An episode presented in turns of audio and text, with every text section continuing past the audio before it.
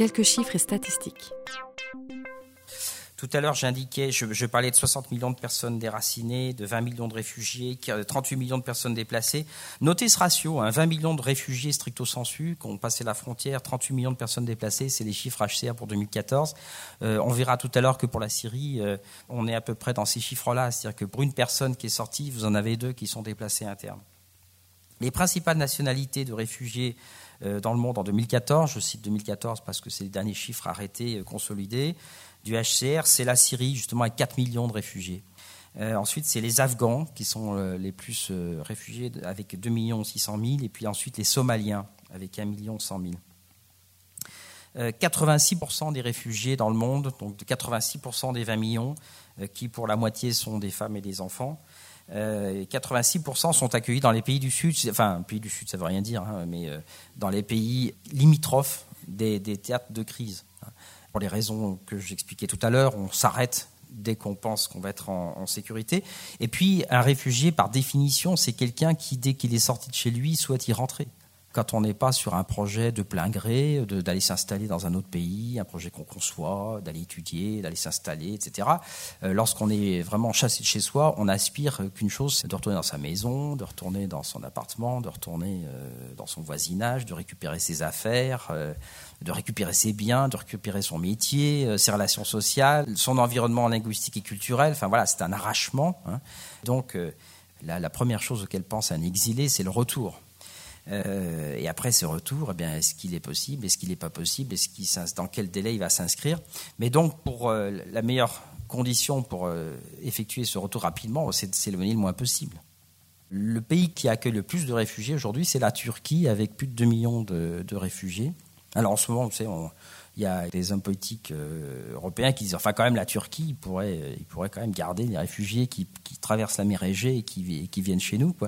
De temps en temps, le gouvernement turc dit, écoutez, la France a 75 000 demandeurs d'asile et nous, on en a 2 millions. Euh, donc il y a un rapport de masse qui n'est pas tout à fait le même. Euh, le Liban, n'en parlons pas. Le, Liban, une personne sur quatre est réfugiée. C'est comme si on avait en France 17 millions de réfugiés. Hein. Vous imaginez qu'il y a 400 000 réfugiés à Lyon.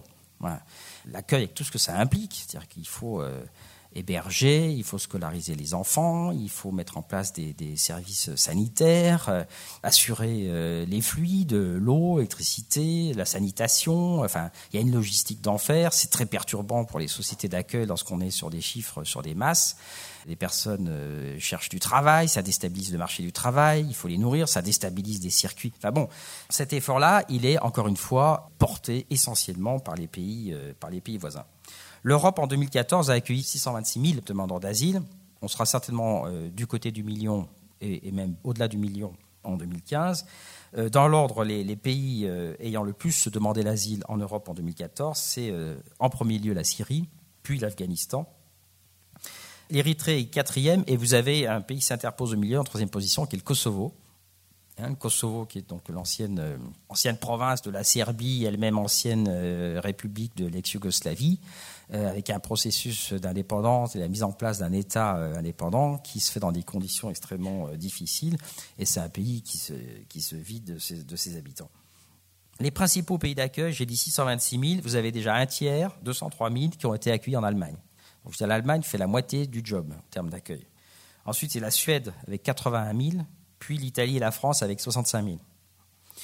Si vous prenez maintenant, non pas les chiffres en valeur absolue, mais si vous les rapportez à la population, c'est intéressant de se dire. C'est-à-dire que, si vous voulez, si on dit que la France accueille 10 000 ou que Malte accueille 10 000, c'est pas pareil. D'accord?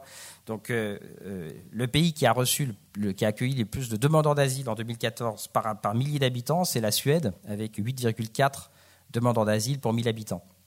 Après, c'est la Hongrie, avec 4,3.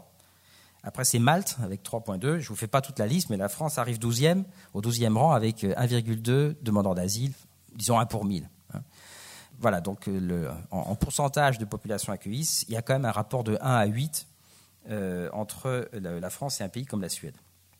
En 2014, en France, 65 000 demandes d'asile. On devrait être cette année à peu près à 75 000, enfin, au vu des, chiffres dont on dispose sur les dix premiers mois.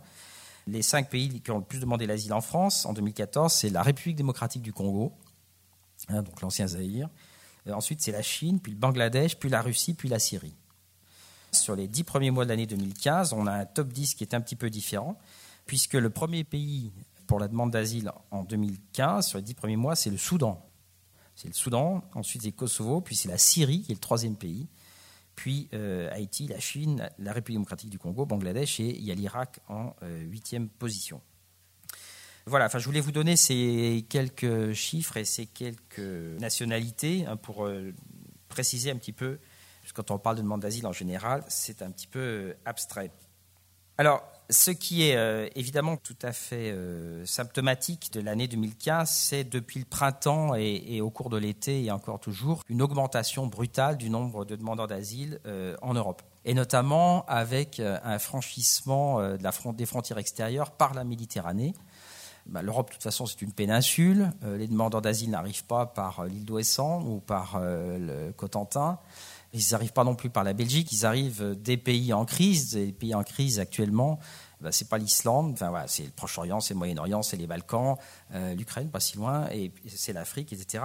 Ont entrepris un voyage pour obtenir une protection à longue distance et pas simplement, comme c'est le cas pour 9 sur 10 d'entre eux, dans le voisinage. Eh bien, arriver en Europe, c'est essentiellement en franchissant la Méditerranée pour franchir une mer, on va la prendre sur ses points le plus étroits. Hein, donc c'est Gibraltar, mais Gibraltar, c'est très contrôlé. Donc il y a peu de passages à Gibraltar. C'est qu'il y a les deux enclaves de Ceuta et Melilla euh, sur la côte marocaine. Entrer dans Ceuta et Melilla, c'est être en Europe. Donc euh, si vous arrivez là, euh, l'Espagne vous prend un bateau et vous emmène en Espagne, vous êtes en Europe. C'est la route ouest, enfin occidentale, transafricaine, transsaharienne qui, qui aboutit là. Mais sur, les, sur le premier semestre 2015, on est à euh, moins de 4000 personnes qui sont passées par euh, Ceuta, Melilla. Et pour d'ailleurs pour plus de la moitié, ce sont des Syriens. Les, trois nationalités qui sont arrivées en tête en Espagne euh, sur le premier semestre de l'année, c'est Syrie, Ukraine, Algérie. Alors Algérie, on comprend, mais l'Ukraine, vous vous rendez compte, ça veut dire qu'ils n'ont pas pu passer autrement. Et s'agissant de la Syrie, vous imaginez le parcours. moi, je connais un réfugié syrien. Il est arrivé au Liban, il a essayé de demander un visa, il l'a pas eu. Alors il est passé en Égypte. En Égypte, euh, il a été arrêté par les autorités égyptiennes. J'étais en prison. Il a fait quelques mois de prison. Finalement, il est sorti. Là, euh, on lui a conseillé d'aller en Turquie. Il est arrivé en Turquie, puisque Turquie pouvait aller en Algérie sans visa. Alors, il est allé en Algérie. En Algérie, euh, on lui a dit, mais par la côte, il n'y a pas moyen, tu passeras pas non plus à Oujda au Maroc, euh, Tunisie, tu faut oublier. Donc il est descendu, euh, tout ça c'est des filières avec des passeurs qui vous raquettent à, milliers de dollars à chaque fois.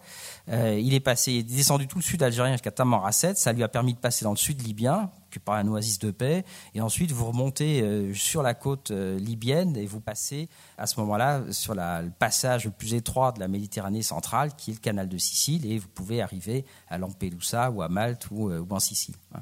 Donc euh, sept mois hein, pour faire tout ça. Euh, et alors je pense à ces Syriens, 2200 Syriens qui sont arrivés en Espagne. Je n'ose pas imaginer le périple, mais ils ne l'ont pas fait en stop à raison de 300 km par jour. Ensuite, par la Méditerranée centrale, donc il y a 30 000 personnes hein, qui sont passées en, six mois. Et puis là, la principale nationalité, c'est Nigeria, Gambie, Sénégal. Et puis le gros flux en termes d'arrivée, c'est la Méditerranée orientale, c'est-à-dire que c'est le passage de la mer Égée pour l'essentiel. Euh, il s'agit d'arriver en Turquie euh, et d'être euh, ensuite en, proximité avec les îles grecques, hein, Kos, Lesbos, etc., qui sont atteignables parce qu'il y a quelques kilomètres de mer à passer. Et là, on est sur 500 000 franchissements de la mer Méditerranée sur le premier semestre et on sera plus d'un million sur l'année, avec 80% des arrivées en Grèce.